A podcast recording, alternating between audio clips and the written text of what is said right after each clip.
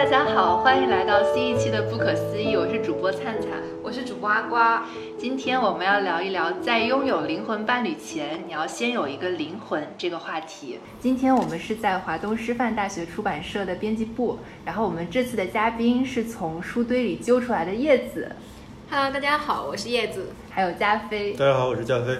然后今天我们是会有一个抽奖环节，我们给大家留的这个抽奖环节的话题讨论作业是：你什么时候觉得自己遇见了灵魂伴侣？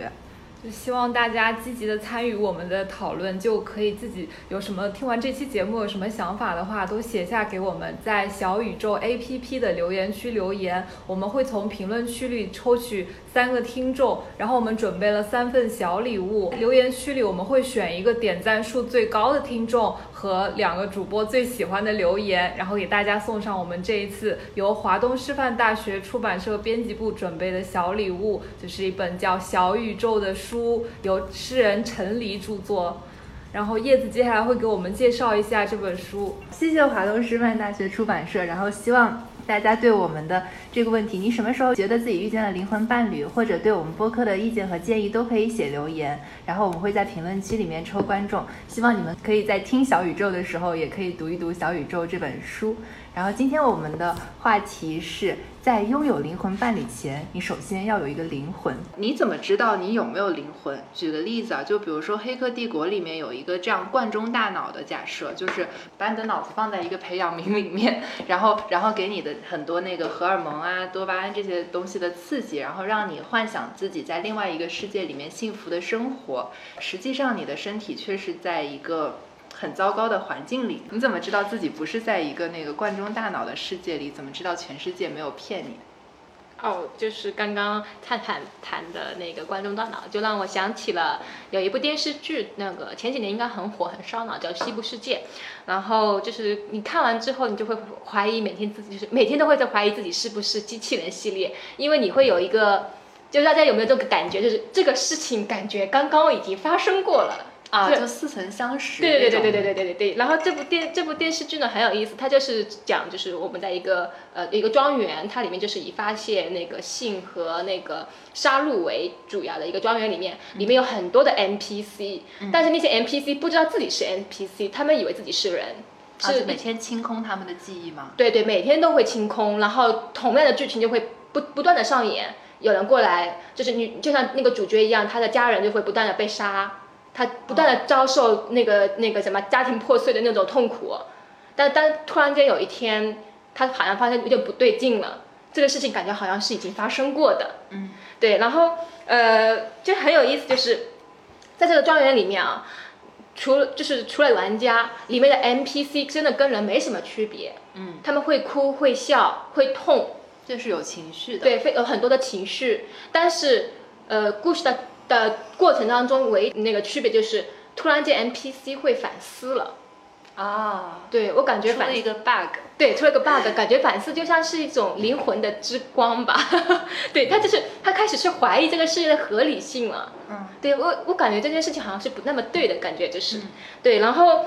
呃，当然。我我后来就是我们看完了之后都会觉得，哎，那我们脑洞再大一点，可能这个反思也是被设定起设定好的啊，就是有一个大主宰，嗯，就包括你们所有的一切都是被设定好的，包括你 NPC 的反思，包括人人跟 NPC 之间的一个斗争都是被设定好的，就真的有一个上帝在。对，我觉得我觉得这个事情感觉挺有意思的，嗯，对对对，然后呃，就是我继续讲下去吗？嗯，继续讲下去。那个西部世界第六第六集里面有个非常有趣的情节，就是。那个 NPC 有一个妓院的老鸨，嗯，他觉醒了，然后他觉醒之后嘛，呃，他因为那个程序员肯定觉得他有问题，就把他那个拉拉到现实世界去返厂维修，对，返厂维修去了。结果结果那个老鸨很聪明，他劫持了那个程序员。哦，对，然后程序员就对老鸨说：“你说的每句话都是设计部编好的程序。”嗯。然后老鸨就突然就发现自己脑脑中的每一个词都是提前在一个控制板上，嗯，就是他想说的话都是在控制板上被指示好的，嗯，然后那个机器人就死机了，就宕机了。哦，对，但我觉得他这个有一点像精神控制，而不是说，就是像那个自由意志。对对是，但是因为他会挟持那个维修工人。哦，没有，他挟持是觉醒了之后。他想、嗯他想去搞明白这个事情，所以他去劫持那个维修工人。嗯但是那个那个程序就对他说，你现在做的每一每一个动作，每一句话，嗯都是我们设定好的。嗯然后那个机器人突就突然间发现，那个他那个大大脑上出现一个程序板，嗯，程序板上写满了他就是过去说的话，的所有话嗯。对所有的话，然后包括它是可以循环往复的。哎，今天出了一个新闻，就是嗯。说马斯克不是往那个猪的大脑里面插芯片吗？然后就是我我看到一个很有意思的评论，嗯。就是说那个人现在就是想成为上帝，然后成为上帝的第一件事就创造其他的人类。那我觉得他这个比较像，但你不能否认说你创造的那个人不是不是没不是。没有自由意识的人，就他对猪的大脑，那猪可能本身也有一些东西在，然后只不过我后面太强势了，然后加了很多的呃，设定在里，面。是的，是的。嗯，对你，觉得会是这样一个情况吗？有可能会比较像，因为包括这个庄园，可能就是那个那个那个人想成为一个主宰，所以他就设定了那么多世界。对，就是创造了这么一个西部的世界，所以，嗯所以他这个到后面就是刚刚你肯定有有有提到那只猪也好，就是说，比如说猪吃屎也好，或者我们人说话也好，就是说嗯我们想说的话是真的是我们自己想说的吗？还是别人想让我们说的？嗯，就是我们是不是别人语言的魂器？，对对对对，嗯这所以这就决定了我们就是说是否真的是有自由意志在嗯存在的。特别是人工智能现在出现以后，这个话题就更值得被讨论嘛。是的，但我前段时间看那个《Rick and Morty》这个动画片，是我嗯最喜欢的动画片，对然后也是已经听了好多次的 对对对 的动画片。然后它里面就有一一集的设定是说，人工智能跟人最大的区别就是它不能够做是六层还是几层，就是以嗯上的思维反转。嗯就举个例子，比如说，呃，我预判了一件事情，嗯。然后你可以预判我预判了这件事情，嗯。然后我也可以再反将一军，就是嗯。做到我预判了你预判了我这件事情，然后嗯。再做一个就是选择，嵌套。对，做一个嵌套。然后，但是人工智能可能就是假设这个数字是六吧，就是人工智能不能就是反转预判六次。然后我觉得这是跟人的一个，就可能就像就像《三体》里面说，人是会说谎的嘛，然后人是会就是预判有这种阴谋，就是有这种小阴谋在的一种生物。嗯嗯，然后，然后我觉得就是阴谋体现自我意识也也挺有意思，就这个观点啊，就是如果当你设置，就是当你开始阴谋的时候，你就开始在意自我而开始陷害他人嘛。就虽然是一个很不好的事情，但是它其实是你为自己生存空间做争取的一个举动。嗯，然后我觉得这一点还挺挺有意思的。然后刚才说到那个就是《黑客帝国》里面的罐中大脑的问题，就是在《Rick and Morty》里面，这个 Rick 是男主角之一，然后是一个天才科学家，就是一个就是接近于神的人物。这是这是哔哩哔哩弹幕上说，好的好的，对对，一个接近于神的人物，嗯就是他。他有很多很超前的观念，比如说他有那种很讨厌的仇人，啊，但是他虽然虽然，但是他毕竟是一个动画片，虽然他有点就是成人的因素在，但是他就是呃，就就瑞克这个人，他不杀死仇人，然后他对仇人做的一个处理是把他们、把所有仇人放进一个培养皿里面，嗯嗯然后然后那个就是培养皿就是给给仇人的大脑就是放他们就仇人想嗯看到的幸福生活，就仇人可能就认为啊自己想毁灭世界啊或者任何的事情已经嗯成真了。嗯嗯，然后他就他就他就认为这是对仇人最好的报复。我觉得这也是一个动画作者对对制作团队观点的表示，就是一个人当你被变成罐中大脑，然后当你被设定成世界只有这么大，然后如果你被剥夺了你的自由意识、自由选择的话，可能就是对你最好的诅咒。我觉得这这个观点还蛮神奇的。对，就是呃，刚刚你讲的那个那个罐罐中大脑哈，嗯那个仇人就是其实有点可能，他可能灵感来自于柏拉图的洞穴理论。这个我对我想想想到了那个，就是因为就是。在柏拉图的那个洞穴理论里面，就是他就是讲那些人，他是被绑在那个那个石壁上的，洞是穴里，对洞穴里的石壁嗯上，然后他是你是眼睛是头是不能转向旁边转动的，你能看到的影像都是一个倒影，嗯但是在石壁上的人他都会认为这个这个已经是我看到的全部的世界了。哦，，对，嗯，就是当有一天有一个人他突然间走出了一个洞穴，他看到外面的世界，他有有那个光嘛，他看到那个世界的时候，他发现哦，原来我们看到的世界不是真的世界，嗯。然后他就跑回去跟那些人说：“你们快点下来，那个世界不是这个世界不是真的，嗯。外面的世界才是真的。但是那那些人些人是不相信的，他们只相信自己看到的一些东西。对，但是又有有有有意思的事情，就是那个那个人他跑出了洞穴，他看到的那个世界就真的是个真的世界吗？他说不定还有一个更大的世界。嵌套进对去，对。那是霍金才会思考的问题了。对，之前之前阿瓜跟我说过，《三体》有一个这样子类似的，神枪手就那个射手理论，那个理论就是说，如果有一个神枪手，这个神枪手就百射百中，而且他射中的地方就是在理论上没有一丝一毫的误差。然后他如果在一个靶子上每隔十厘米就设一个洞的话，就如果假设这个靶子上生活着一种二维的智能生物，然后这种生物它的科学家呢，就是在对它身处的这个世界做出观察之后，他就发现一个定律，他说我们的世界的话，每隔十厘米就必然会有一个洞，然后。这其实只是神枪手可能一个随意的行为，然后他们就会把他们奉为就是他们生活那个世界的铁律，对，就其实好像也是一个世界观的问题吧。我们不知道自己被嵌套在哪一层的世界，然后 那这件事情到底重不重要？所以说就人类一思考，上帝就发笑了。有可能上帝说这个都是我给你们设定好的。我们这个播客就是老是操的整种族的心。对对对，补充一下刚刚灿灿说的那个六层思维的那个，啊因为我最我一直在想一个问题，我但是我觉得好像没有人做这个这个实验，就是那个阿尔法狗，啊就是跟人嗯下棋。我一直在想，如果是两只阿尔法狗在，对下呀，对哦，下这个好酷啊！对对，我我我就一直在想，为什么没有人做这个实验？嗯，他们应该有吧？测但是试是是，内但是测这个有可能内那，我就想他他最终他的这个算法会算到什么程度？会不会啊就是类似于你说的六成以上就崩溃掉？就系统崩溃。对对对，它这个跟那个算法能力对应该有对对相关。对，我就是说就看这个他最后强大的算法到最后崩掉了。而且我觉得两个就是它这个应该是指数型增长的，嗯就是嗯两个对对预判，对对对对就可能都不用到六层。嗯，是是，所以所以所以我就一直好奇，为什么 他不做一个？对，为什么只怼我们自己？对啊，对，这是一个挺好的逻辑漏洞。对呀、对呀、对呀、因为我们这个播客经常操着全人类的心，然后所以我们的那个推广中心也叫八大行星推广中心。对，可以。对，之前你给我提过一个片子叫做《超验骇客》嘛，然后里面好像有关于这样子的一个问题，然后你给我们讲一讲。首先我要说明一下，就是我今天提到的电影评分都好低，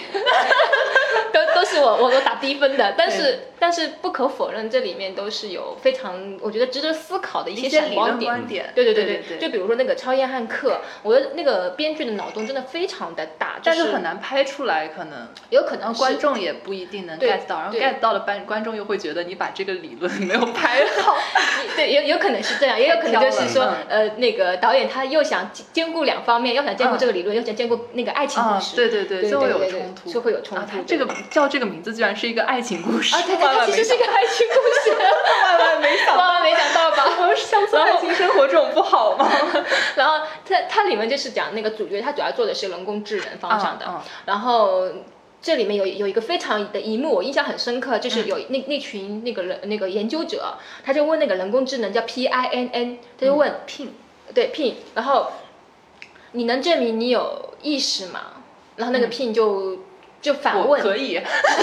我能行，我可以。对我我我觉得我我觉得那个 Pin 的反问，我觉得才是最这个剧的高光点，就是他问。呃，这个问题好难回答。那么你能证明你自己有意识，呃，有自我意识吗？就是你你能证明你有自由、那个自由意志吗？嗯，对我我觉得这个是反将一军，这对个，对对对对就开始六层了。是的，是的，是的，我觉得这个非常的精彩。那我我觉得这部电影的一还有个反转，这是一一层反转的，哦哦。然后还有一个反转就是刚刚说了，它其实是个爱情故事，就是因为因为那个主角男男男主嘛，他做人工智能，他非常的聪明，嗯。然后他跟女主非常啊，的他就是被反问的那个人是吗？啊，那群反问的是那一哦群人，一群人对对对。然后女女主就一直不能接受男主去世了，啊，他去世了。他是因为被被那个反反人工智能给谋杀了。哦，男主哦然后他一直不能接受，然后他就是把男主的思维上传到了人工智能。哦，我看过一个这样子的电视剧，对哦是吗很是吗那有一个长期的那个嗯，你先说好的好的好的。然后这个那个终端上传之后呢，它就是有有个就是变成了一个超强的人工智能。嗯，然后。我一开一一开始呢，一开始的女主就是非常坚信这个人工智能就是男主，嗯，就他们两个是没有区别的。嗯，就，因为那个男主他知道了那个女主所有的细节，但是所有记忆记忆都在里面。对，包括男主是因为电子屏嘛，它是可以把男主的形象给浮现出来。嗯但是呢，在后面反人工智能那个团队的那个劝说下，女主就开始动摇了，因为她发现这个超强的人工智能，它可以控制世界上任何一个人，呃，就是因为它它它就是他通过自己的一个呃计算啊算法什么的算法，然后去给帮别人去治疗，就是让让这个世界没有贫贫困，没有那个疾病，嗯。然后包括他去在清理这整个世界的那些污染，哦这么酷，对，非常酷。但是到后面最后发现，好像宇宙第一男主又出现了，对他发现宇宙就是这个自然物的所有东西，它都是分，但是它都是那种、呃，不是说自然的东西了，它变成了一个人工的东西了，啊，就这个世界已经被这个人算法的，对，算是算法的。然后，然后他又是又又又非常害怕，就是那个他是可以统控制到他。接触过的任何一个人的思维的，对他甚至可以变通过，就是我像是那个节点一样，我可以跳到这个节点，就是嗯任何一个人变成了节点，啊，所以女主就觉得很害怕，因为这是可能人人的一个呃一个本能的一个反应吧。看到一个统一你思想的人，他就本能的可能就想抵触。嗯，对对对，他所以所以他就非常害怕，他就是呃去就是跟男主可以说是同归于尽吧。但是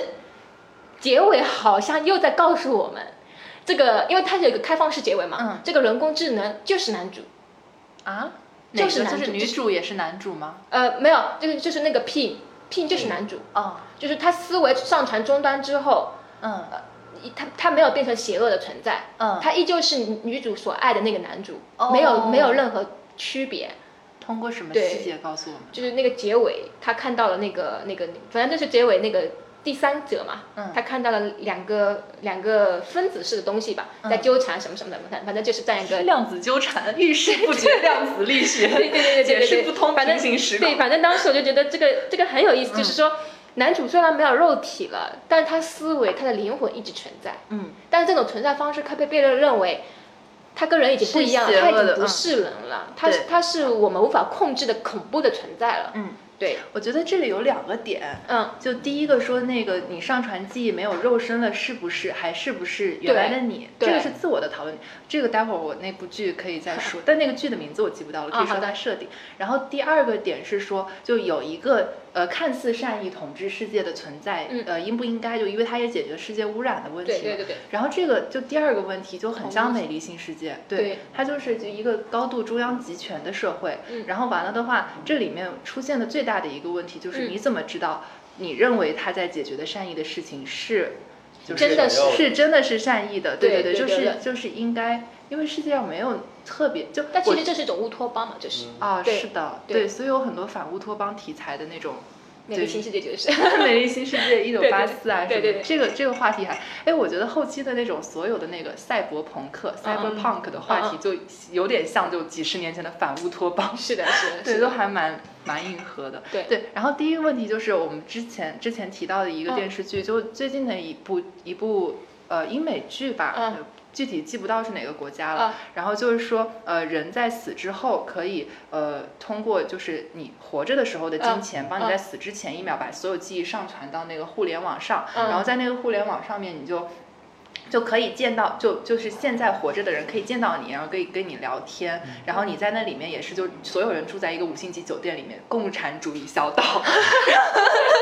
对对，但但是可能要跟你就是活着的时候，或者你遗留的家人给你的那个钱啊什么有关系嘛。然后就是，甚至他们是可以有那种呃跟现实的人，比如是有亲密接触的，是可以有亲密接触的。然后嗯现实现实活着的人是穿着一个就是各种感知的那个一个一种嗯一种衣服吧，嗯然后你就你们就可以有亲密接触。嗯然后然后我觉得他这也是一个就是讨论的问题，但是因为他那个拍的过于真实，而且拍成了一种就是好几季的电视剧嘛，就让你接受了这个设定之后，我就认为。虚拟世界中带有你记忆的你，其实是你自己本身。对，就肉身不在，倒不是一个太大的问题。对对，然后但是他是可以，就是选择呃喜不喜欢现实世界的人的。对，还挺酷。我这样这样感觉自己好像我的露出没有存在的必要。对对对你在虚拟世界里还可以给自己买腹肌什么的。我我还能我还能不是我上传虚拟世界之后，我说不定我的我的我就有买成了。全是买成全是对全是险。但是这种虚拟虚拟世界会不会有 bug？对对，会有 bug，就是这就是对，这就是细节讨论的问对，题。就还是一个更高级的会有。对会有 bug，是更高级的算法。对你，你你说这个，我就发再发散一下，没在稿子里的，就是我就想起了那个我前天刚看的那个电电视剧叫《Feed》，嗯，呃呃那个叫反馈吧，嗯。啊，中文翻译过来是反馈，嗯它里面就是讲就是啊、我们科技非常发达，就是有点像黑镜，就是啊。植入了芯片，然后我我们就是可以直接说上线下线，我们就可以这样沟通，而且只要一一个念头就可以到任何的地方。然后，但是它的故事情节就是叫那个算法出现了 bug，大脑控制不住了，就就是人已经科技的控制不住了。危害，但是对对对对其实在道德层面上，我觉得不应该指责这种科技的进步。哎，呃，我我我个人觉得科技它其实是中性的，嗯，对，但是啊，这个这这个观点很棒，就科技是中性的。对对对就是看它只是个工具。它只是个工具，但是你要用看它，对你要去怎么用它法这些应，该解决的问题。对对对对，就就其实就是为为什么说科技是中性，就是因为因为之前会有那种什么从前车马很车马很慢，什么书信很久，嗯嗯，但是就是说可能改变我们现在生活节奏就太快了。但是手机的发明没有过错啊，就是罗密欧和朱丽叶，你说有个手机哪有那么多事儿？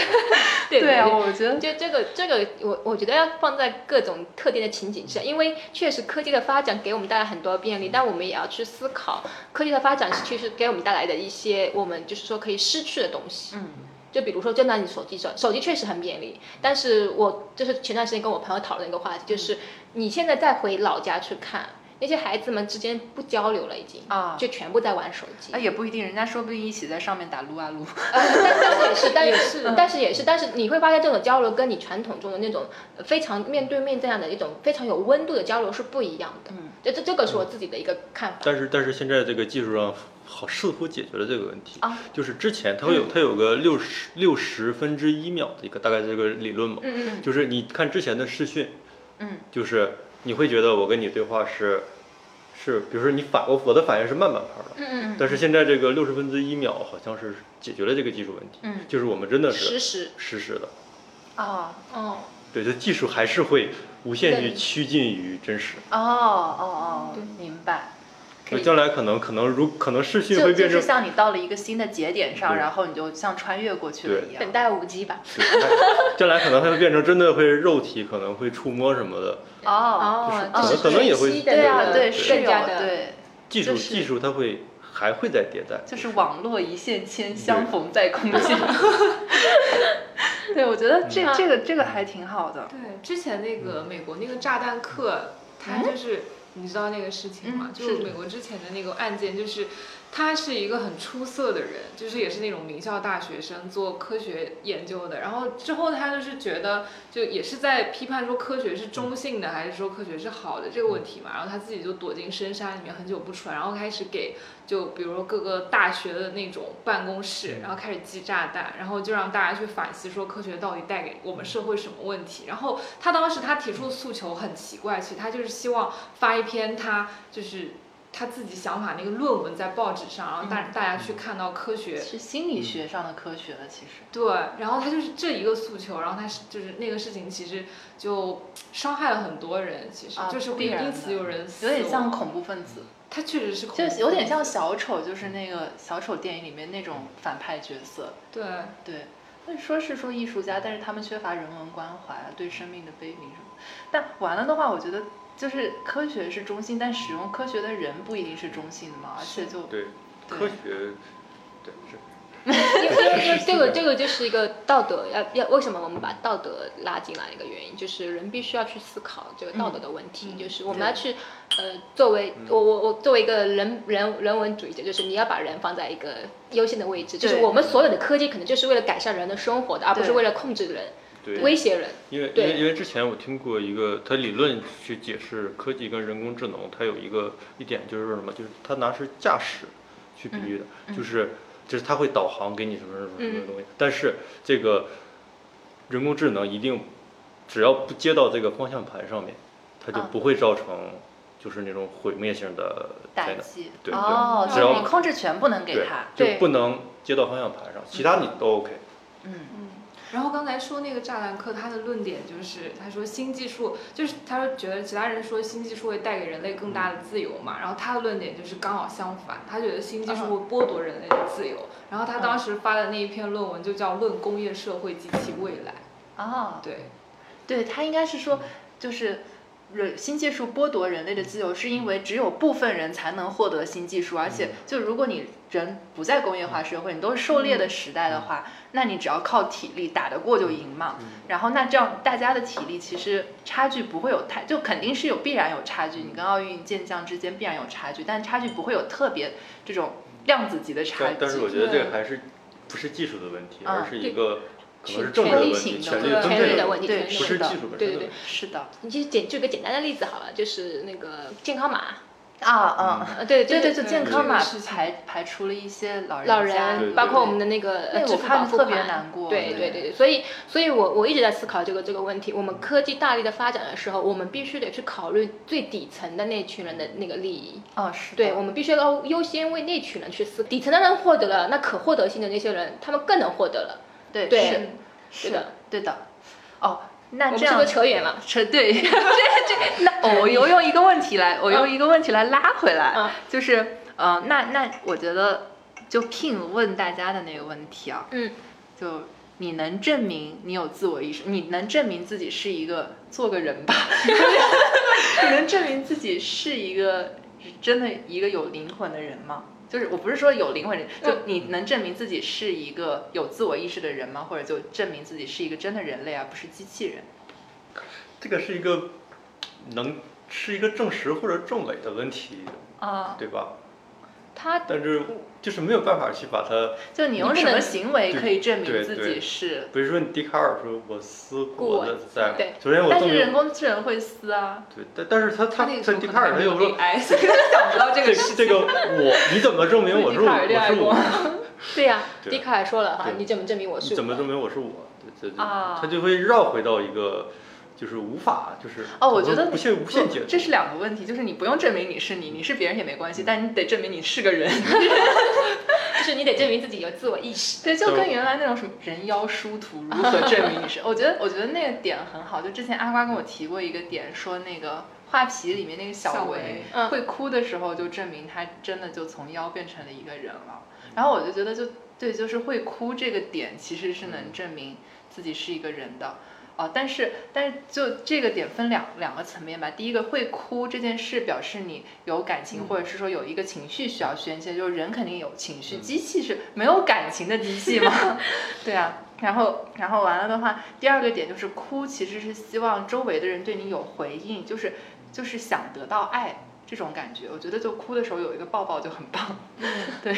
然后然后所以我就觉得可能会哭，当然你可以设置一个就是你流流泪的那个情绪或流泪的程序在，但是会哭这种就想哭这种情绪，就觉得很无助这种情绪，应该是在就是会为自己做思考的人才会存在，就是我必然是失去了什么东西，或者有什么东西求而不得，有一些让我觉得做不到就很难受的事情，我有这种难受的情绪，我才会哭。所以我觉得这是一个可以证明人有自我的这个点。对，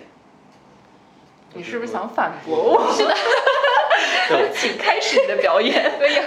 你先说。我我就觉得这个哭可能它会也会是一个设设定定激发的对，就是对嗯，对，因为因为这这个刚刚回到我刚刚刚刚说那个嗯话题，就是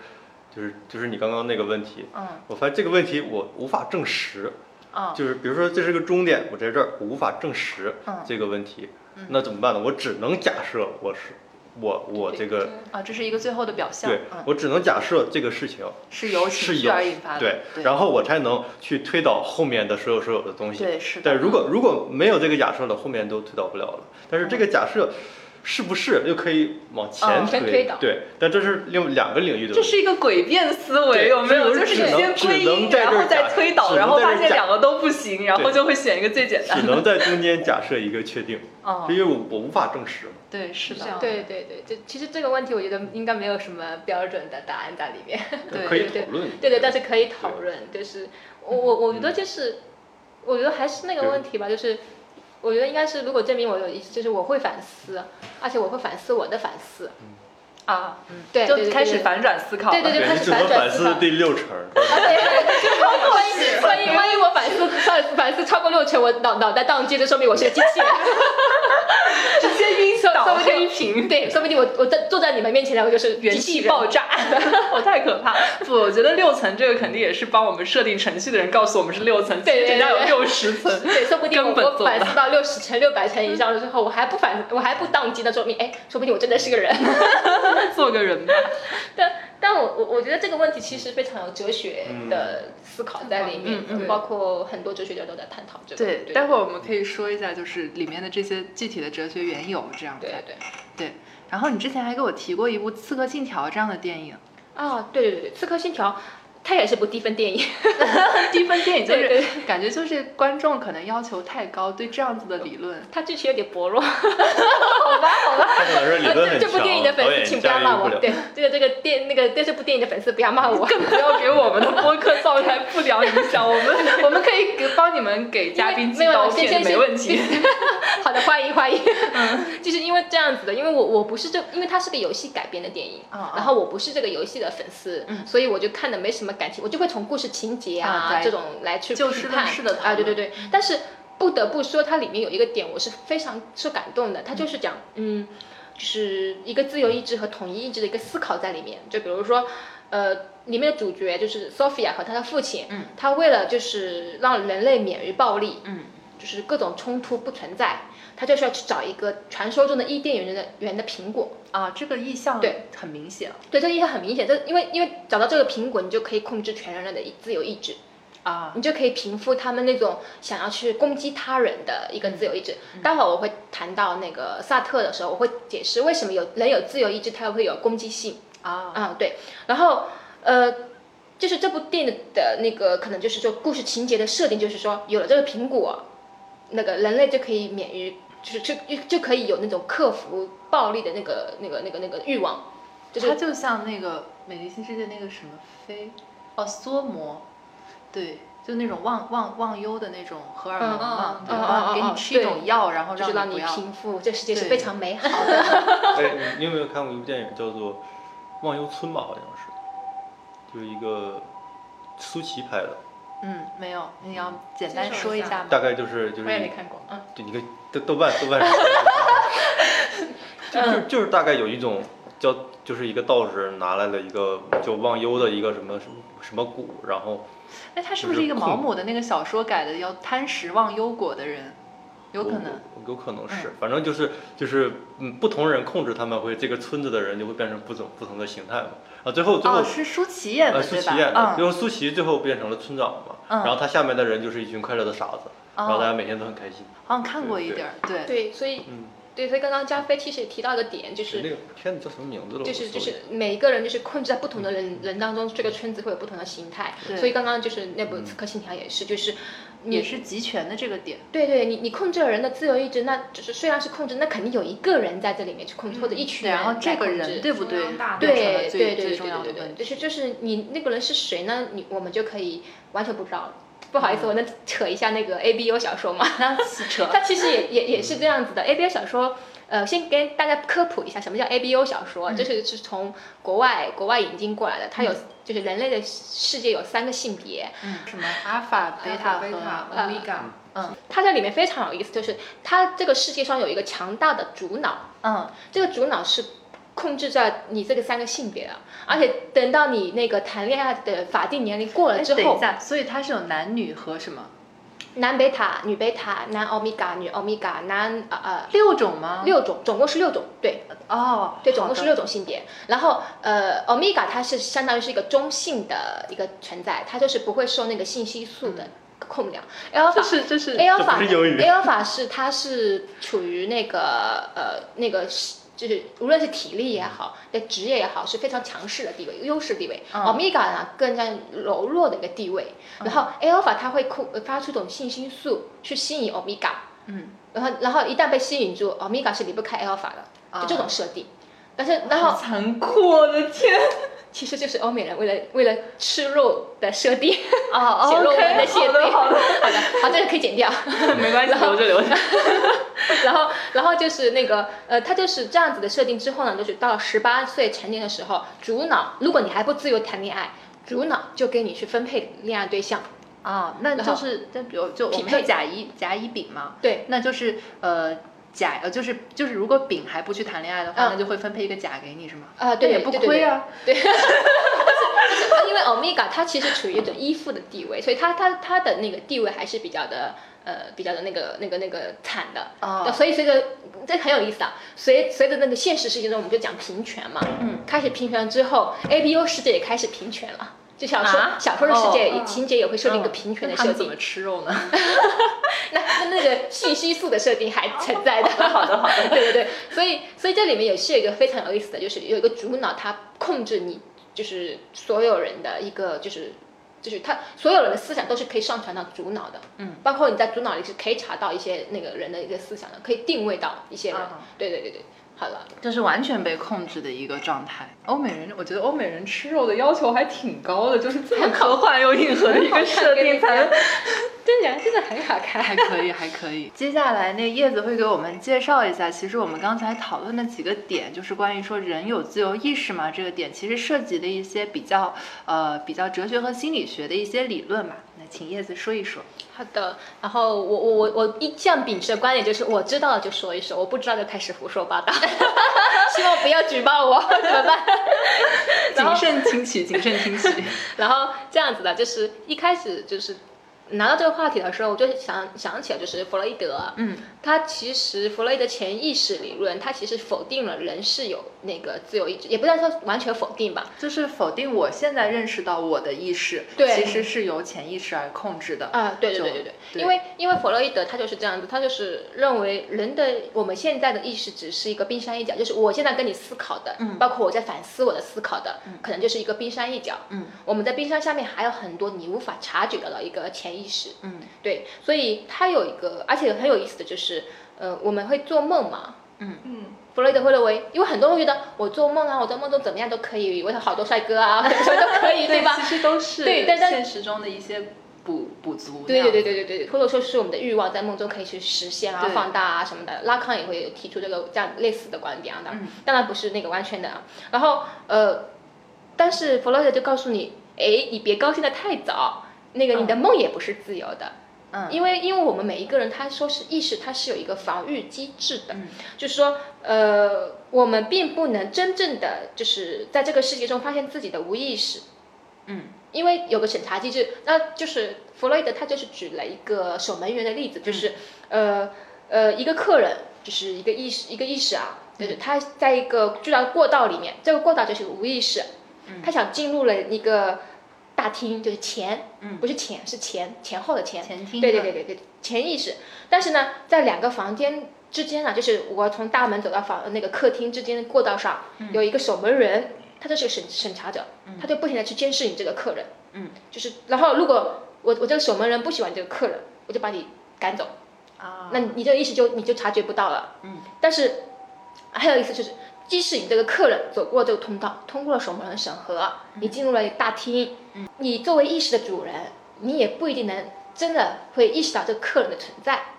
啊，对，即使你意识到这个客人的存在，嗯，他也是经过层层审核，是你的潜意识让你想让让你知道的就是守东西。门人要让对对对对对所以我觉得这个这个非常有意思，就是说我们在这里谈论自由意志，就是我觉得我有我有我能控制我的思想，嗯，控制的思想就是我能我自己作为个体，我是做主观的选择的。对对对，我完全有绝对的自由，嗯，我能决定决定我的行为以及包括我的思想什么什么。的。但是弗洛德告诉你，你别高兴的太早，你所知道的，你所决定的，也是被设定好的。呃，对，也可以这么说，就是或者说，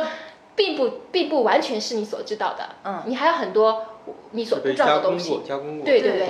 对对对加工，过的东西，对，哎，我之前看到知乎上有一个特别有意思的问题，嗯嗯。我就是天生色盲，嗯嗯，会做彩色的梦吗？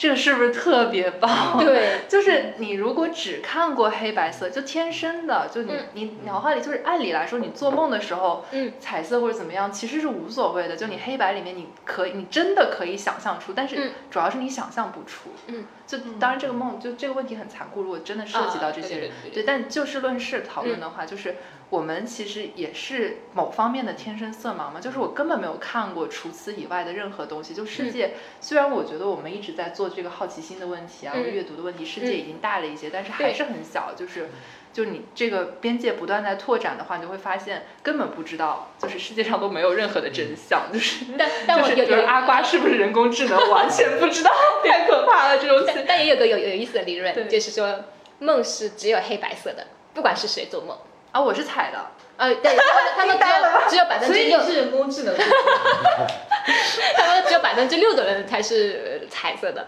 啊，大部分是。吧？我我我，但是黑白的吗？我我好像也是彩色的，但是我觉得我也是彩色的。好的，我们都是幸运儿，我们你是黑白的吗？对，有有有有这样的研究还。是真黑白真？的好像是黑真的是白的。是的，他们你你去回想一下，那当然很有意思的点啊，就是你回 想，你才是人工智能。我对这个理论，他说大部分的人都 都是黑白的，只有百分之六的人才是哦呃彩色的。然后他说不定还有一个问题啊，就像用弗洛伊德的理论来说，你想象出来你的梦是彩色的，说不定是你醒过来之后加工过的，啊！我的天哪！对吧？哦，他这对吧个，但是他这个解释就是，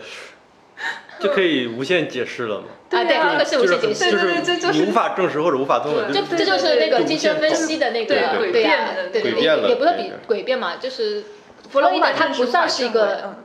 我我我觉得我不能把弗洛伊德作为一个哲学家，嗯，他是心理学家。呃，对，因为他他他只能给你提供一种对提供一种解释的框架，嗯，就是你你自我解释的一个框架，他不你但是你不能让他去证证真还是证伪，他其实对对对不行的，他怎么，说都可以的。他这种方法论。弗洛伊对对对德他的贡献不在于这个领域，而在于它的开拓性。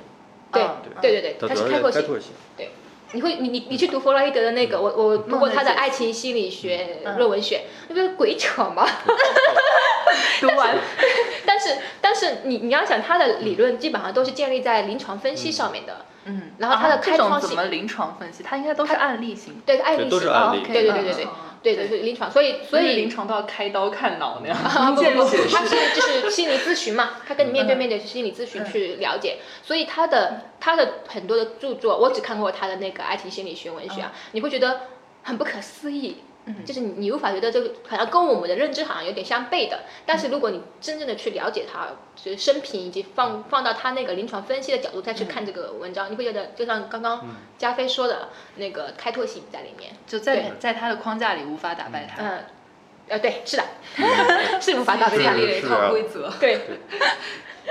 录完这期，我发现我的梦是黑白。对，我应该说录完这一期，我发现并不是所有的人的的梦都是黑白的。就没有想过这个问题，其实。啊，对，对，但我我之前看那个《别逗了，费曼先生》，就是、嗯其实这个我因为我为什么说临床一定要开刀见血，就是。那个费曼他是一个物理学家，大学嗯。物理教材，然后那个什么获过诺奖啊之类，然后嗯。也是一个特别有意思的人。嗯。然后呢，他里面就是之前他读书的时候，嗯。要求通识课选一个心理学的课，嗯。然后他就选他就选了一个反正类似于梦的研究啊什么那样的东西，嗯。然后呢，他就发现了人的梦是有黑白的和彩色的这个，然后他就因为他是带着物理学的那个框架来做的，所以他就做了一个很质朴的实验，嗯。就是他晚上睡觉前就把那个就拿一根杆子，然后就放在头后脑勺上面。然后就看你压哪个地方，压完之后你的梦就变成了黑白的，然后哪个地方没被压到，就压完还是彩色的那样子，他就认定就是大脑的区域某一块儿是给你形成彩色的梦的那个区域，就是啊通过物理学来是如此质朴的研究心理的梦，可以。我觉得他还蛮可爱的，对对对，是的是的。所以我觉得阿瓜你也不要太担心，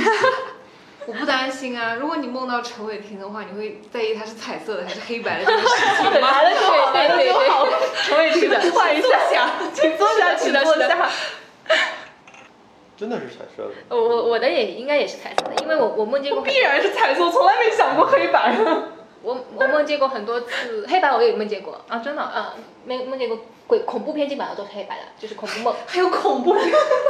对呀、我的梦很精彩的，跟你讲了，我可是一个都梦，我每天我有时候会把我的梦记下来，很有意思，很有意思，我的梦哦非常、非常有意思。哦，就是刚刚讲了弗洛伊德嘛，然后其实我还准备了另外一位哲学家叫萨特，嗯然后呃他是存在主义哲学家嘛，我现在是挺喜欢存在主义哲学的，因为他有个核心的观点就是。呃，人是一个是作为自由的存在的，就是你要成为一样一样什么样的人，是由你自己决定对我说这个这个对我自己来说是非常鼓鼓舞我的，就是鼓舞我去做一些事情，就是因为会告诉我，哎，你就我命由我不由天。啊，对对对，大概就是这个意思。虽然虽然这句话是太主观性了，因为确实你想成为一个什么样的人，你周围环境还是会影响你的。但是我觉得最主要的因素还是你自己。对，就是所以呃，回到我们的话题，然后呃，因为萨特他是非常注重自由的，他又把自由作为人的本质嘛，他就认为。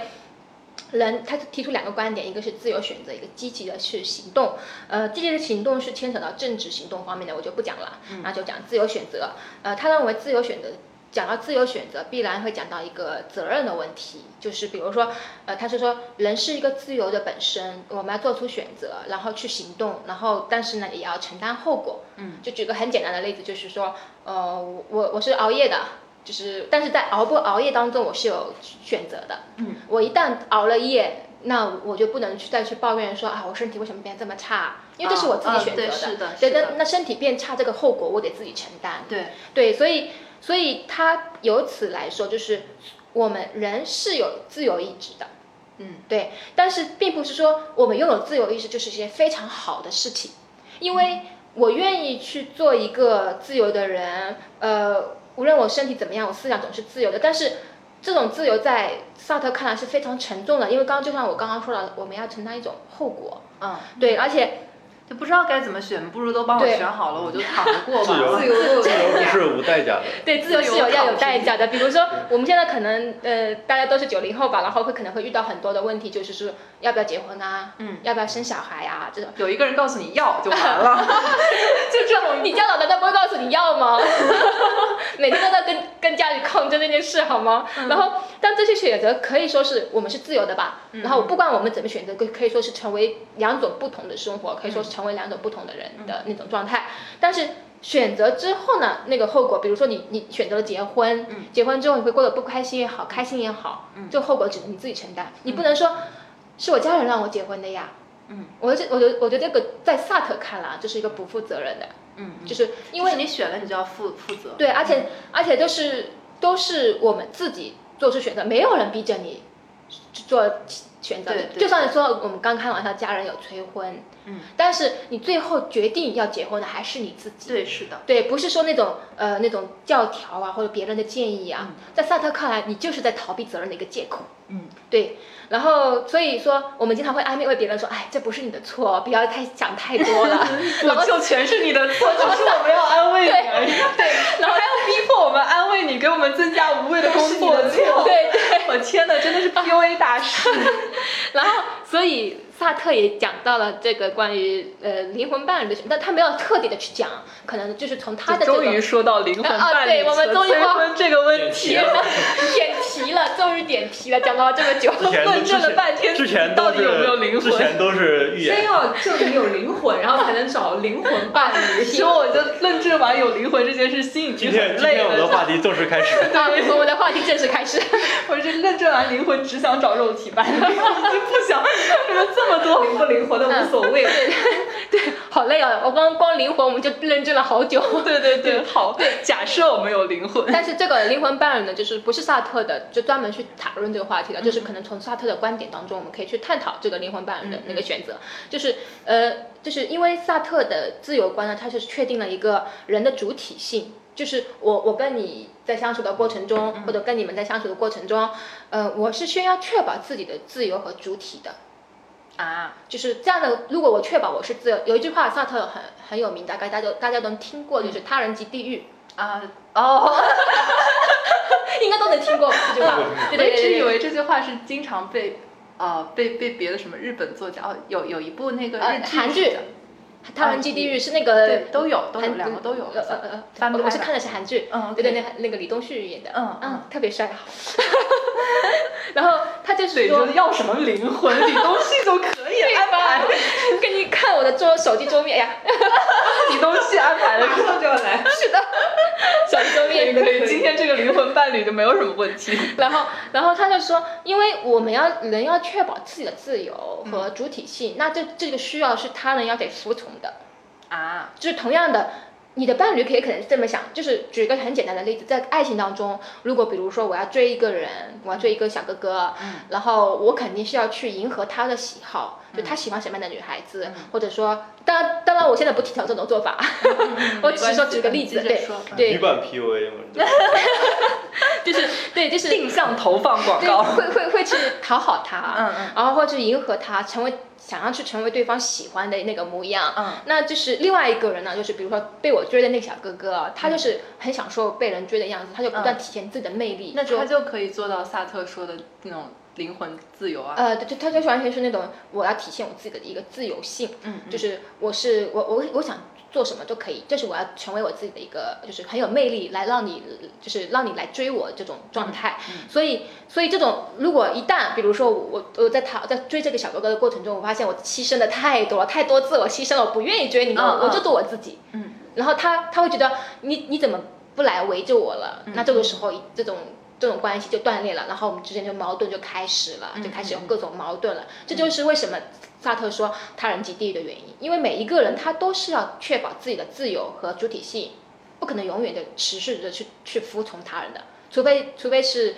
用康那个黑格尔说的那个主人与奴隶的那种状态，服从状态的那啊，个主与仆的状态。对对对对对对对，所以所以萨特就说两个人就是我们我们在场四个人同时实现完全的自由，嗯不太可能的。就比如说现在我在发言，你们都是开始沉默，嗯，对吧？就是其实从从某种意义上说，你们三个在服从我，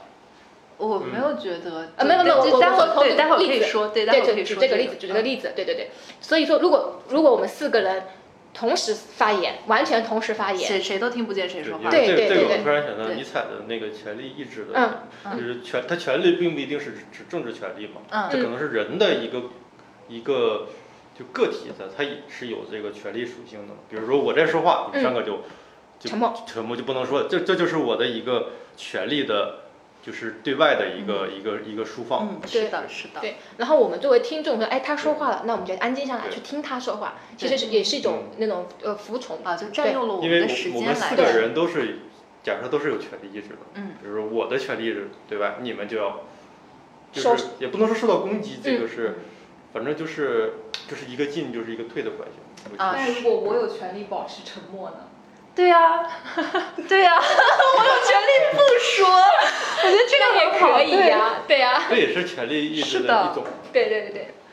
对，然后然后我，而且我觉得就是因为话话说回来，伴侣这个问题啊，嗯，就虽然他人是地狱，但完了的话，我觉得没有完全主与仆的。当然，就是有一种爱情关系也是伟大伟大领袖和小奴隶，就是 还很开心，但是就是我是爱你的，但你是自由的。哦，对对，就可能就是我觉得就刚刚好，两个人比如都都都生活方式差不多，然后不需要，可能是每个人都需要磨合和让步，但是大大大体上是相似的那样。对所以对就是完全两个人，对，两个人其独立。这个哎，我觉得像杨绛钱钟书，嗯，当时看哦杨绛还是钱钟书，对，写他们什么写太太的客厅吧，对，就是说自己在那个就是太太在客厅里读书，然后我在书房里读书。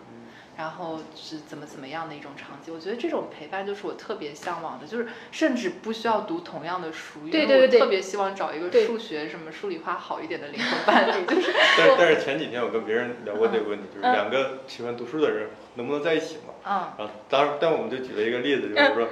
就是说，我喜欢读，我喜欢读译文，嗯你喜欢读课，就这两类人就是绝对不会在一起。啊，对，这对对，但就是其实它背后其实是一个三观的问题，对是的，对对吧我觉得这两类人就是一定会打架。是的，虽然都是有同样的爱好，对对对，就那比如说我们有时候把都喜欢，读读客给得罪了。而且读客一直在自黑，对对对对对，明白？我觉得任何一种选择都是有价值的嘛，对。是的，是的，对，而而且而且完了的话，对，就是你三观合适，然后比如说读书这个行为，然后就是互相尊重啊，就嗯每个人可能。我也不需要找一个完全所有都懂，因为我还有我的丰富可以跟他分享，然后我也能够欣赏对方的丰富嘛。然后前段时间读一本书，嗯韩炳哲的那个什么《爱的，是就讲爱的一本书吧。然后完了的话，他就说爱就是忘记了自我，然后就对，就可能像这个跟你刚才说的那个萨特观点可能有点像，就是你得你得放下自己的一些东西，然后到一个就是社会关系中来。嗯然后我觉得这才是灵魂伴侣比较比较大的意义，就是没有一个人应该是孤单的嘛，就是你可以可以被理解，然后这种共鸣还是挺神奇的。但你不需要就是说对方完全顺从你，或者你完全顺从对方，就是一种相互尊重。，两个对独立的个体。对对对对，是的。所以，所以萨特他就是觉得那个，呃，爱情中的浪漫是一个骗局，但是很很，但是很有意思，巴迪欧他不这么认为的。嗯那个巴迪欧他是觉得那个爱情浪漫是存在的，然后，呃，他当然他批判是那种那种浪漫，他批判那个时代的浪漫，然后他他的理想中的爱情就是一个小家小家庭式的共产主义。啊，对啊，对啊、就很很很，你看很多人的爱情是这样对的理想。对对对对，所以所以所以我觉得这个这个话题，所以我们再往下讲，我觉得很很有意思。对，是的，是的就。是看心灵是否契合。我跟你讲，突然想到这个上次跟你讲，我我有段时间我真的我觉得很很反感“灵魂伴侣”这四个字，我觉得灵魂伴侣是不可能存在的。像这个这件事，我知道有渊源，所以我们开始抛弃萨特来聊一聊感情。因为因为正好要聊到这个，因为因为有有。不知道是什么时候，有人做过一个统计嘛，就是说，在一个八十万人口中，你能遇到最终合适你的那个人的概率只有零点五三个人，就八十万零点那五。在上海，我肯定也能找到 找到对对对几个来。对，但是你要想用这种卢曼的观点来说，嗯，你就算你遇到了这个灵魂伴侣，你们一直相守相爱见，不相识，哦哦，相守相爱了，对，一一直坚持下去，这个这个概率又有多大呢？非常小。啊，就是你的伴侣最后选择不一定是要对，你可以找，对因为我觉得就是像你刚才说，如果三观一致的话，其实很多朋友能做到这对一点，因为对对对伴侣的话还有很多生活上的契合，对是的对对对，你一旦生活上契合不来，其实你精神上再怎么契合也无法。对对对我们最后这篇的主题就从如何找到灵魂伴侣变成了，要么你就找个肉体伴侣得了，差差不多就得我了。之前听过一个台大的教授，他讲了，嗯他的一个哲学哲学，他的一个哲学讲座里面，他讲了一个，他说他特别，就是他说他跟他老公说，你千万不要问我一句话，就是你爱我什么，啊，就是千万不要说这个。他说作为一个哲学家，嗯就是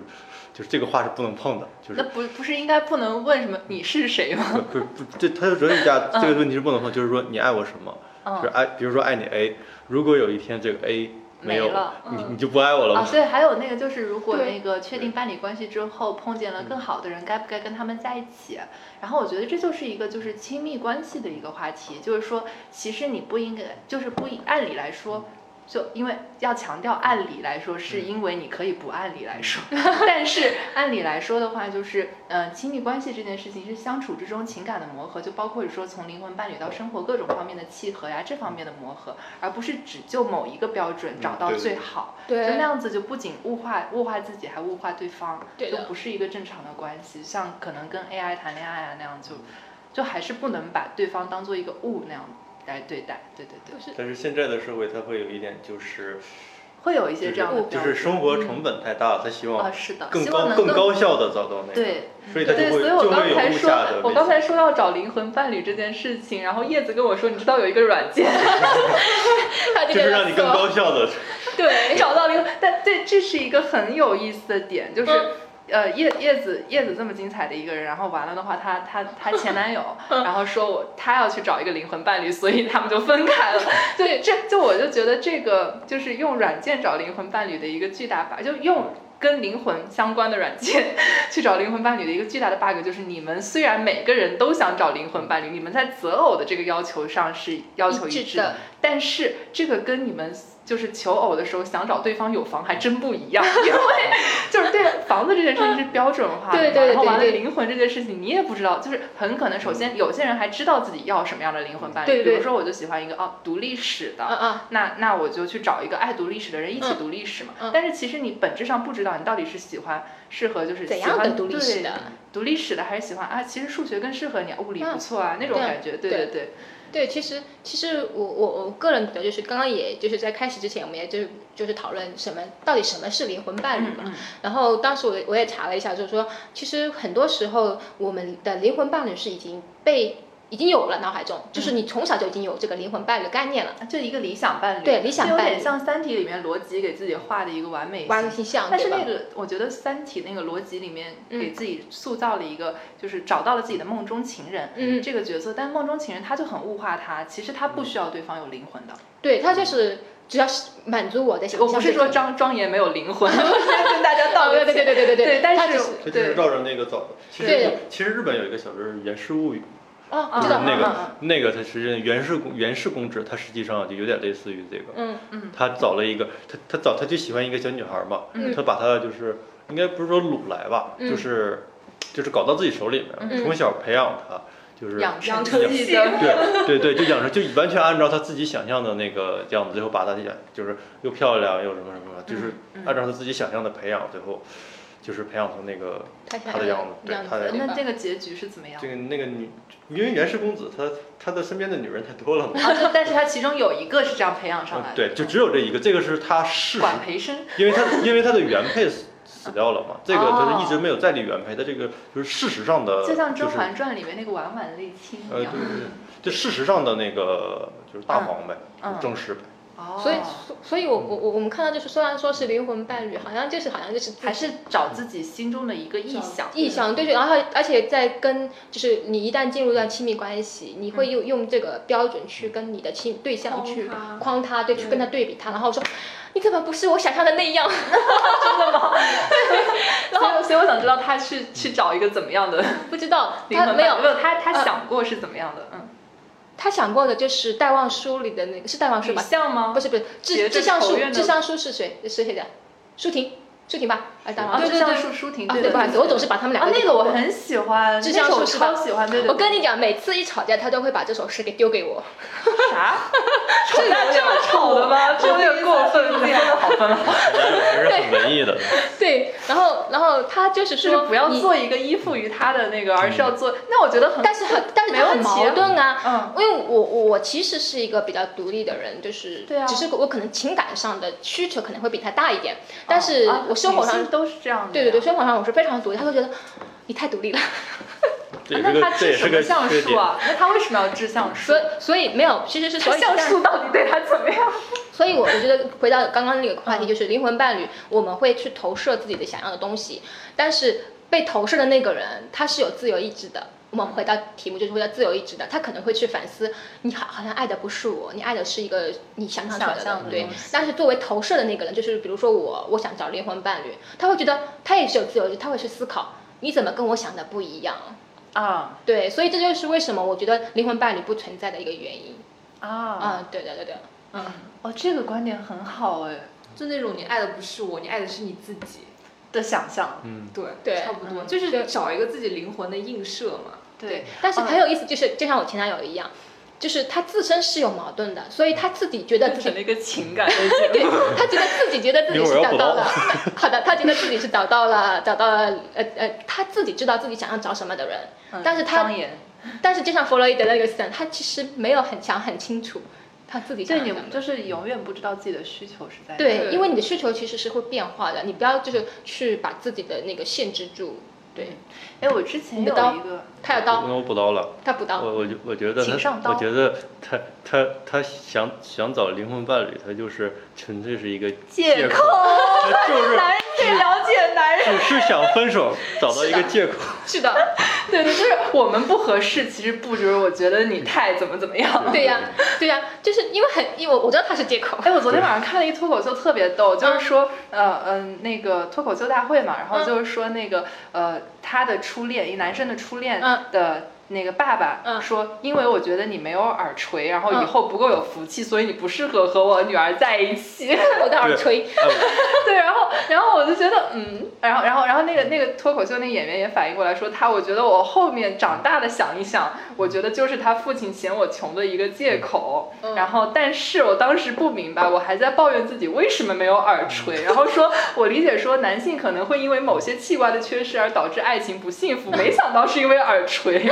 然后什么路过路过路过什么路过路过那个什么铺子卖什么猪耳朵八块钱一斤，可以可以，对，我觉得这就是耳垂的点吧，对，但是对男性视角看的真的很清楚，多了呃，没有，其实我只是拿出来做案例分析而已。其实我我知道这是个借口。啊，对对对对对，哦，你来知道啊？我对，我们也没有这么愚昧，就是其实其实你们作为一个新时代的如此睿智的女性，我怎么可能会不知道？就类似于，其实我们也知道你们都是找借口，但不不屑于揭穿，你都要预判一下，就是预判了我们，哦，我预判了我们，预判了你的预判。对对对，就是我这不是为了今天的主题吗？我这不是为了今天的主题吗？是爱情真是一场你死我活的战争。对对对对，因为而我是不会死的，要死一定是你死。但但但是来心灵鸡汤一下我，嗯但是我还是个人会觉得，就是呃，恋爱在亲密关系中，个人的成长是比较快的，因为啊你我你就可以看见自己，真的是一种投射那对，这这是投投射。那同样的同样的阅读也是，啊。对，但是我我觉得这是两种阅读。阅读啊，阅读啊，阅读也我是听越轨。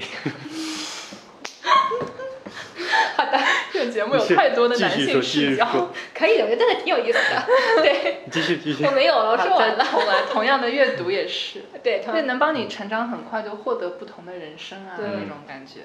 对，然后还有关于灵魂伴侣的一个点，就是，嗯，我我因为之前一直纠结于灵魂伴侣这个问题嘛，然后是阿瓜还是哪个朋友跟我说，说你灵魂此刻需要的，比如说我现在就想要陈伟霆，那就是你的灵魂伴侣，因为就是。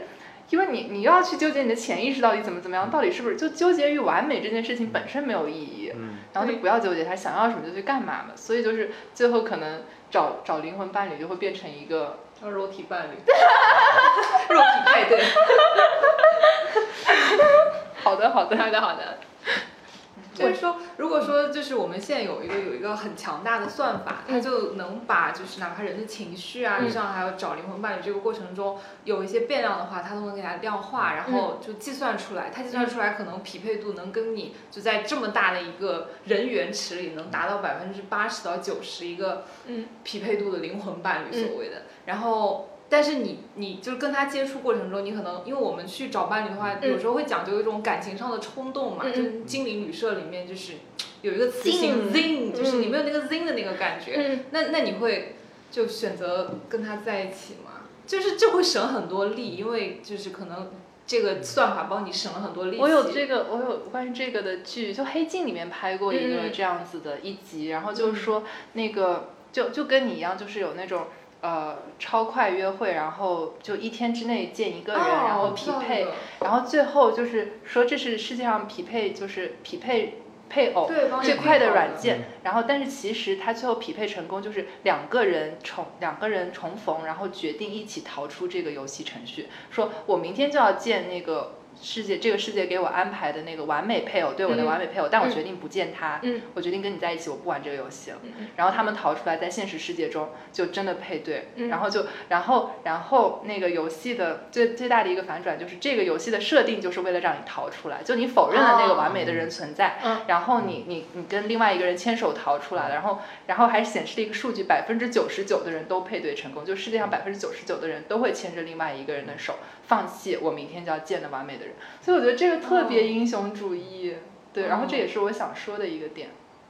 好浪漫这个。对，嗯，那我觉得其实灵魂伴侣这个问题，因为我不纠结于那个完美的人嘛，嗯，就是其实我觉得可能跟我们上一期聊的一个 body shame 有关系，就是大家强调灵魂的形状，而不是说就不是说灵魂那么大的词，就是说自我选择，然后我跟你性格合不合得来啊，这种这方面或者聊天开不开心，嗯这样的选择，然后 而不是说那些可以特别被量化的。什么身高、体重、学历、财嗯富，对这几样东西，当然就量化一点，当然更好。就以后的客观生活，就家人考虑，肯定也为为也是为了让你客观生活更舒服一点嘛。然后，但完了的话，呃，对我就觉得可能，如果真的是说对话或者这种开心的话，我也不会很有 body shame 的这样的焦虑在，因为就是强调说我的观点更重要。就会让我放下对外貌的这个焦虑。其实上次还有一个观点想补充一下，就是女生在看片的时候，有百分之四十的女生是会看那个女生是什么样的反应，而男生看片的时候是完全不看男生的。啊，对，然后就就其实其实就是有很多女生看片的时候会觉得说，哎呀，就她怎么腿很细啊，柔韧性很好，哦对，就这种就会会意识到。这个然后对这个你你让我就想起了我们就是是其实是身前段时间就是出了一本书叫的那个去年出的一本书叫《美丽的标价》。啊，对对对，它里面就是讲外形的一个因素，就是呃，我们就是说的一个外形，其实是是很多女性可能更多的，现在是男性也很在意，非常在意。那这个外形到底是谁来塑造的？对对，就是他通过去采访模特行业的一些呃规则，然后就去慢慢的去来来探讨这个问题。比如说，呃，就是比如说以前我们可能会觉得芭比娃娃非常可爱，嗯，韩流过来的时候，我们都会觉得那种那种发型啊，嗯那种妆啊，都是都其实都都是可以说是，我觉得背后因素就全是是呃一个社会的。文化的一个建构出来的一种审美观，嗯，但所以但是现在我们也可以发现，现在的那些走秀，呃，大码模特，以及包括那个跨性别的那个那个那个 CK，嗯嗯那个那个的出现，就是就是就就是在挑战我们传统对美的一个认识。嗯，对，刚你的对，我觉得这个能够嗯很好的一个补充，就是包括对美的认知，其实也是一直在变的嘛。所以其实我觉得内心的一些契合会更重要，而且就是大家老了应该都长差差不多的样子。对对，所以我会觉得想要更长久的那种那种其实感还是在。我我我是比较那个倾向于就是思想上的那种志趣志趣，对对因为我觉得生活上我完全可以把自己照顾得很好。啊，对对独立女性，对 留下两行独立女性的泪水。是的，但是你你你其实你你在思想上能找到那种非常志同道合的，是其实是比较难的。嗯就是反而但是可以找啊，但是你人生终究应该就是找这件事情对对对对觉得人如果不是为了那种无可救药的浪漫的事情活着，天天瞎忙，是为了什么劲儿 那种？那个也是，但是而但是且有伟大的爱应该比有伟大的事业要容易一些。是吗？我觉得有可能，有可能，对，这都难，都难，都难都难为因为前者没有办法量化。啊。对，是人是可以人人不能被量化。是我呃我很反对，就是刚刚你提的那个例子嘛，就是嗯算法把人各种非常精细的量化。我其实比较反对的就是一个人的量化，因为我觉得人的量化其实相当于就等于你在给他这个人贴标签。嗯一旦贴了标签之后，人被数字化了之后，就失去了很多东西，对，人就扁平化了啊对对对对降维了降维了，就是你就看不到他真实作为肉体的实实在在的一个人的存在。嗯嗯，对，呃，不好意思，因为这个牵扯到我们专业里面也有有也有这个存在。量化啊量化对它它的一个，呃，不能说叫优势吧，它的一个嗯。特点吧，嗯。就是效率，效率啊就是对对因为现代社会它就是贴标签肯定是最快的，最快的，包括呃我们思维概率学。对嗯。我们思维也是，你去贴标签去看问题的时候，你会发现很省事儿。对，但是你你想去处理一个复杂事件的时候，嗯你你想就不能太简化它。对对对，你一旦简化它，你会发现刻就是刻板印象就这么产生了，啊，是的，对吧？对对对。最后，大家不要忘了，我们还有一个小作业留给大家哦，就是让大家想一想是什么时候遇见了自己的灵魂伴侣。然后这个问题的话，其实是一个开放性问题，然后大家其实可以自由发挥，写很多包括自己之前的恋爱小故事啊之类的来跟我们分享阅读的。一些小故对事，对对，苍茫就是宇宙之中的灵魂相遇。嗯，嗯，就如果说就是跟这个问题无关，或者对我们节目有些什么建议啊，或者建议呃意见或者建议，都可以留言去告诉我们。嗯，好呀。然后我们会在呃点赞最高的一位观众和两位主播最喜欢的两个留言里面，呃抽取三名听众，然后送出我们这个小宇宙的三份就是，我跟大家讲一下，就是陈立老师他写的这本《小宇宙》，他写排剧，嗯，大家如果对诗歌有意有有感兴趣或者有了解的话，就是陈立老师他翻译了呃波德莱尔的诗，翻译的非常好，也因此就是成名了。然后呃。当然，陈林老师的成就还有很多，大家有兴趣可以搜索一下。嗯，然后我想简简单的介绍一下《小宇宙》的这本诗集吧。首先呢，它从装帧上来说吧，就是里面有很多的插画，喜酒画的插画、很有意思，它是跟诗歌超级漂亮，对对，是一本非常漂亮的书，它跟诗歌是遥相呼应的，可以说。嗯是的然后它这这本呃书也就是呃副标题叫做《现代呃排剧二百六十六首》嘛，嗯，它里面有很多的小呃排句，排句大家如果有了解的，就是三行短诗一样的感觉，就三行，但是里面非常读起来非常有趣味。嗯，那最关键的是什么？就是说，它里面就是呃，虽然说是二百六十六呃二百就是二百首母诗，嗯，有六六十六首子诗，什么意思呢？就是它会通过两首诗再衍生出来另外一首诗，哦，而且它里面你读的方法是诗中诗的感觉。对你读的方法是随意的，你从哪里开始读都可以，而且你会读的发现，哎，这首诗前面好像是有有有呼应过的，嗯。有了解过的，所以我在读这本小诗集的时候，我觉得我觉得非常有意思，嗯，对。然后谢谢华东师范大学出版社，然后也谢谢你们今天的收听，我们这次的节目就到这里啦，我是主播灿灿，我是主播阿瓜。下期再见。